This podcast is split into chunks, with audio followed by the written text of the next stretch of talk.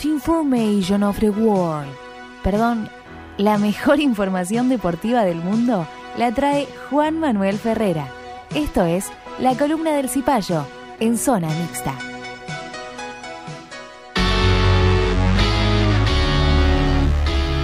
Buenas noches para todos los que están del otro lado. Y no es que Agustín Palmiciano se haya vuelto nangoso y mucho menos agraciado físicamente, sino que he retomado mi puesto sacando eh, el acerrín que quedó alrededor de mi silla.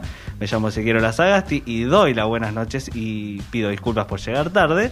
Pero bueno, una alegría estar acá, eh, de vuelta en Radio Éter, haciendo zona mixta como adoro hacer, para darle paso a mi compañero Juan Manuel Ferrera, que ya tiene lista su columna Cipaya, que acá veo que está en inglés, espero que él pueda traducirlo directamente. ¿Qué haces, Miguel? ¿Cómo andás?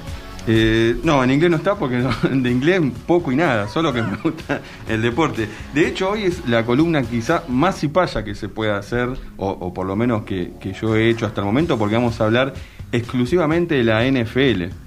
Eh, por favor, aclaraciones.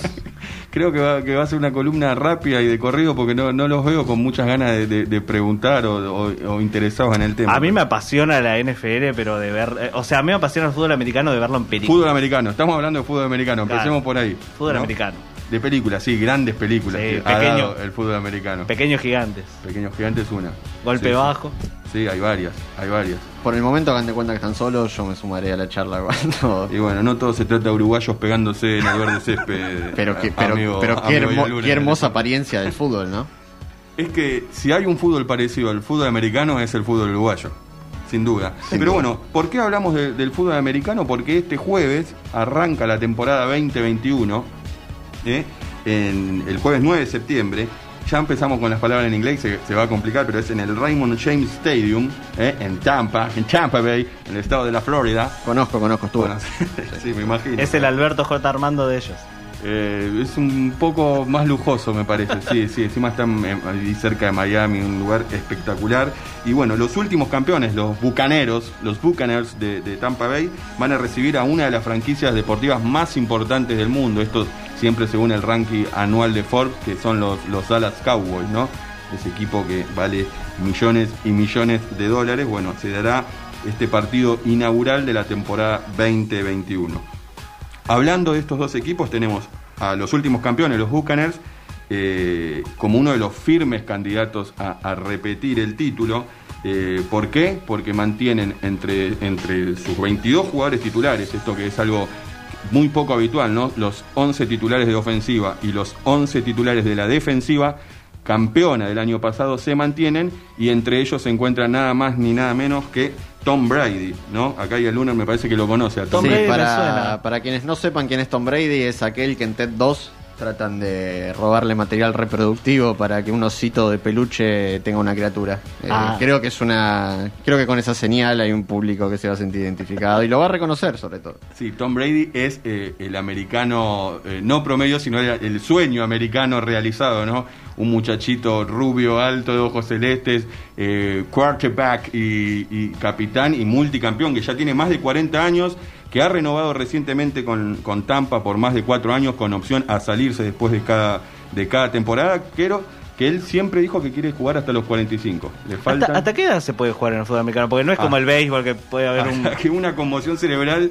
te deje en estado vegetativo o, o sí, es, es, o sea... Es más físico que es el mucho béisbol. más Es mucho más físico, eh, hay cada vez más, más cuidado con respecto a la salud, pero sigue habiendo incontables problemas de rodilla, de, de, de cadera, de cervicales. Pero bueno, el quarterback se supone que es el jugador que está más cuidado, que menos choque tiene. Eh, claro. Y bueno, este, esta clase de jugadores siempre están protegidos por las líneas ofensivas, que son los que paran a la horda de muchachos de la defensiva que vienen a golpearlos. Pero bueno, se llevan sus buenos golpes. Pero sí, los quarterbacks son los jugadores que, que quizá más tiempo eh, duran en cancha, ¿no? Claro. Más que los otros que son los que están constantemente en el roce y en el choque. Es un enganche. Juega parado, tirando pases. Sí, sí. Lo, ya, lo no llamo... te veo muy quarterback. No, no, no, no. serías quarterback. Es, es una, una, habilidad in, increíble. Son pases de, de, muchísimos metros con precisión, eh, en velocidad y con por lo menos cinco eh, muchachitos que andan merodeando para romperte las rodillas. O sea, lo, lo, veo hoy a Lunar tirando pases. ¿Eh?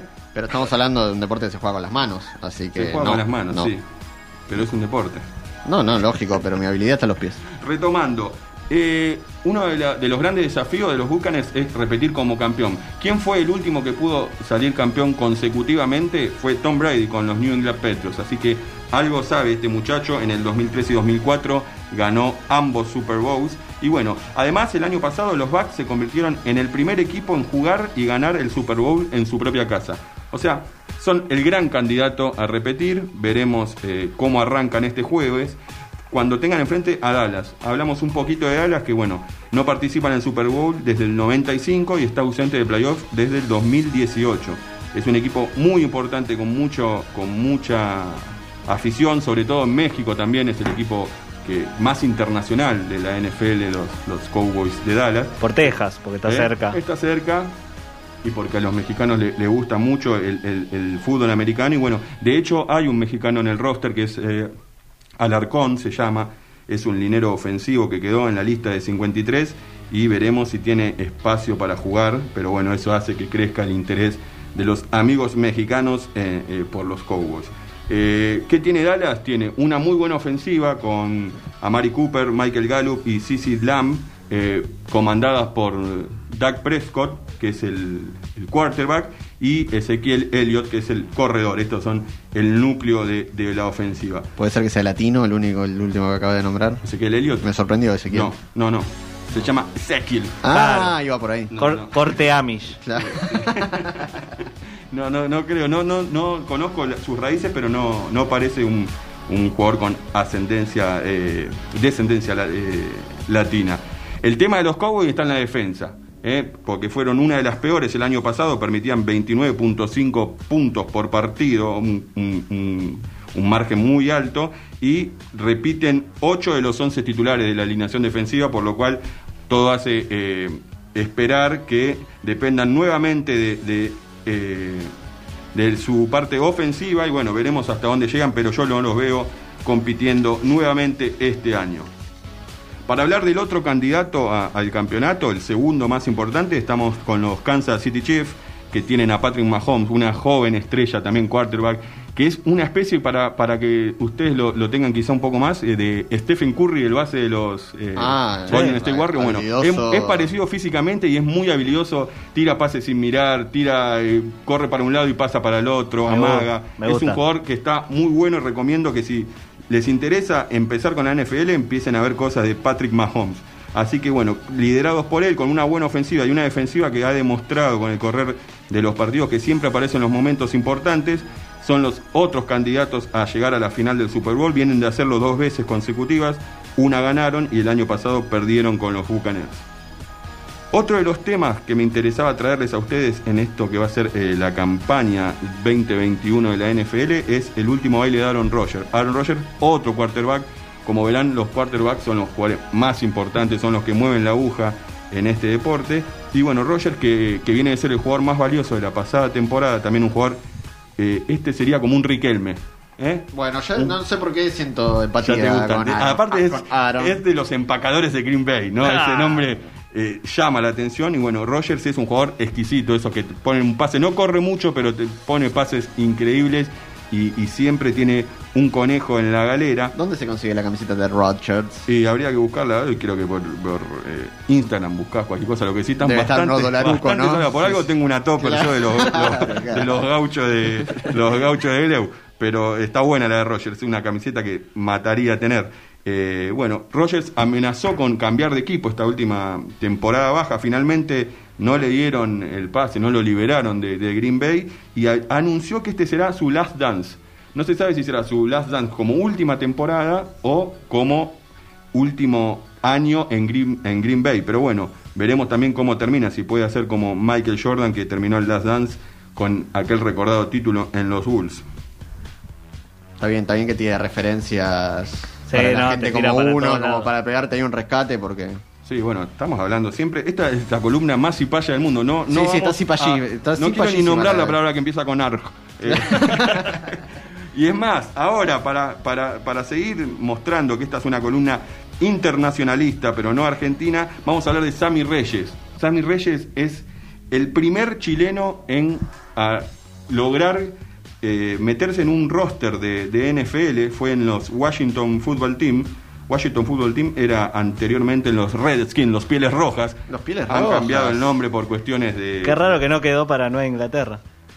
¿Cómo que no? Uy, no, polémica, Fino. Sí, sí, se Ah, fue. ah, no, no, Fino, no, fino. no, no, política, política, no me politicen la, la columna. ¿Demócrata o republicano, Ferrera? Yo, Estás republicano y. yo siempre, siempre demócrata, siempre demócrata.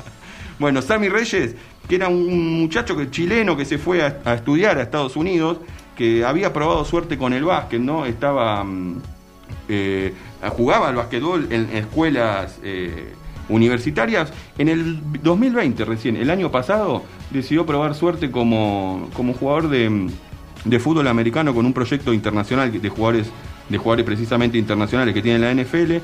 Y quedó, quedó como tight end, como ala cerrada. Es un puesto eh, híbrido, digamos, entre los, la línea ofensiva que defiende al quarterback y una posición más de ataque. Dicen que es muy bueno bloqueando y con eso se ganó el lugar. Y bueno, en tan solo un año pasó del básquet a firmar un contrato con una de las franquicias de la NFL y tendrá este año el debut eh, del primer chileno eh, en la liga más importante de fútbol americano del mundo. Así que eh, lo siento argentinos, pero Pero no, nosotros hemos no primer, uno. no primer sudamericano. No, no, de hecho hubo un argentino Claro. campeón Ah, justamente claro, en los. Tampa Bay, pero jugaba en equipos especiales, en, eh, era pateador. eh, Aclaralo, sí, aclaralo Ah, porque raro. el gran Martín Gramática. Gramática, es gran- verdad. Sí, bueno, pero los pateadores es como entran, patean y se van. Es, Eh, un- pero un- tiene mucha gloria. mucha gloria porque muchas veces definen partidos y campeonatos. Pero bueno, en este caso de Reyes no, él será un jugador de campo de la, de la ofensiva. Así que sí, no, el gran Martín Gramática, a quien me encantaría entrevistar. Sería gran nota. Sí, sí, sería una, una buena nota. Un tipo que además le gusta mucho el fútbol, creo que es hincha de Platense y que, que sigue viviendo en, en Miami y está ligado todavía al deporte. Para cerrar, con eh, lo último que les traigo son los tres traspasos más importantes que ha sufrido, que yo me imagino que ustedes ya lo sabrán porque son amantes del deporte. Sabían que el mariscal de campo, también Matthew Stanford, fue enviado de Detroit Lions a Los Angeles Rams a cambio de Jared Goff. Esta es una es un cambio de, figuritas codiciadas. Son dos jugadores jóvenes y más que nada Goff. Stafford ya está un poco más grande, pero son jugadores importantes y es como que cambian acá el 10 eh, dos equipos grandes, ¿no? Uno de Los Ángeles y otro de Detroit, cambian ahí eh, el mariscal de campo. Veremos. Me parece que el que sale ganando en este caso son Los Ángeles Rams con la llegada de Stanford, un jugador que ya ha demostrado ser confiable en instancias definitivas y es un poco lo que le faltaba a los Rams para dar el zarpazo y pelear un poquito más arriba. Otro cambio de mariscal de campo fue el de los Philadelphia Eagles, que cambiaron a Carson Wentz a los Indianapolis Colts, pero por, por rondas de draft. Un poco que se lo sacaron de encima, Wentz, un jugador que pintaba como jugador franquicia, que se lesionó mucho, que no estuvo en el título que los Eagles le ganaron a los, a los Patriots, ahí apareció Nick Foles, que ahora está cambiado, fue cambiado, creo que está en Chicago. Y bueno, ahora le dan el paso a, Tyler un, un nuevo mariscal de campo, así que Wentz terminó en, en Filadelfia sin hacer demasiado ruido.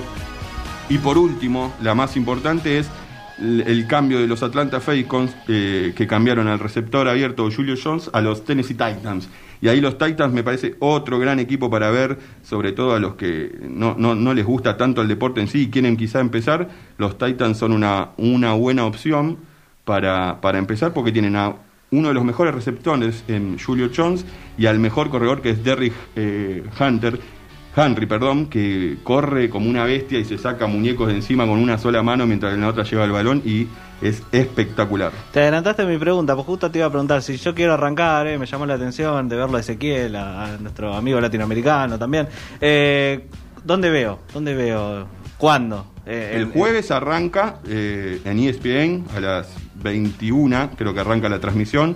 Tenés, en ESPN tenés todos los partidos los jueves y tenés el Monday Night Football, que son los lunes, que es espectacular también. Y después los domingos dan uno por ESPN y antes daba uno Fox. No sé si ahora seguirán eh, transmitiendo porque Fox está vaciada completamente. El ESPN Han seco, vaciado, o sea, han no, vaciado no el más, no, no el que vemos los latinos, sí, ESPN el clásico, digamos, Bien. el primero en la grilla. Sí, no creo que esté Fantino y el pollo Viñolo El Pollo Viñolo no. hablando. hay gente eh, los hay Gente idónea. idónea y, y espectacular son espectaculares las transmisiones con los mexicanos está Lalo Varela está Jan Stackley David Stackley desde el campo de juego pero es, es arranquen el jueves, arranquen el jueves, lo miran y después me dicen, oh, me dicen, che, qué bueno está esto, o mandate a mudar, Juan. Espectacular, eh, la verdad me, me llama la atención. Creo que el jueves le voy a dar una oportunidad y te contaré cuál fue mi experiencia en nuestro próximo programa. Así pasó la columna Cipaya de nuestro queridísimo Juan Manuel Ferrera acá en Zona Mixta.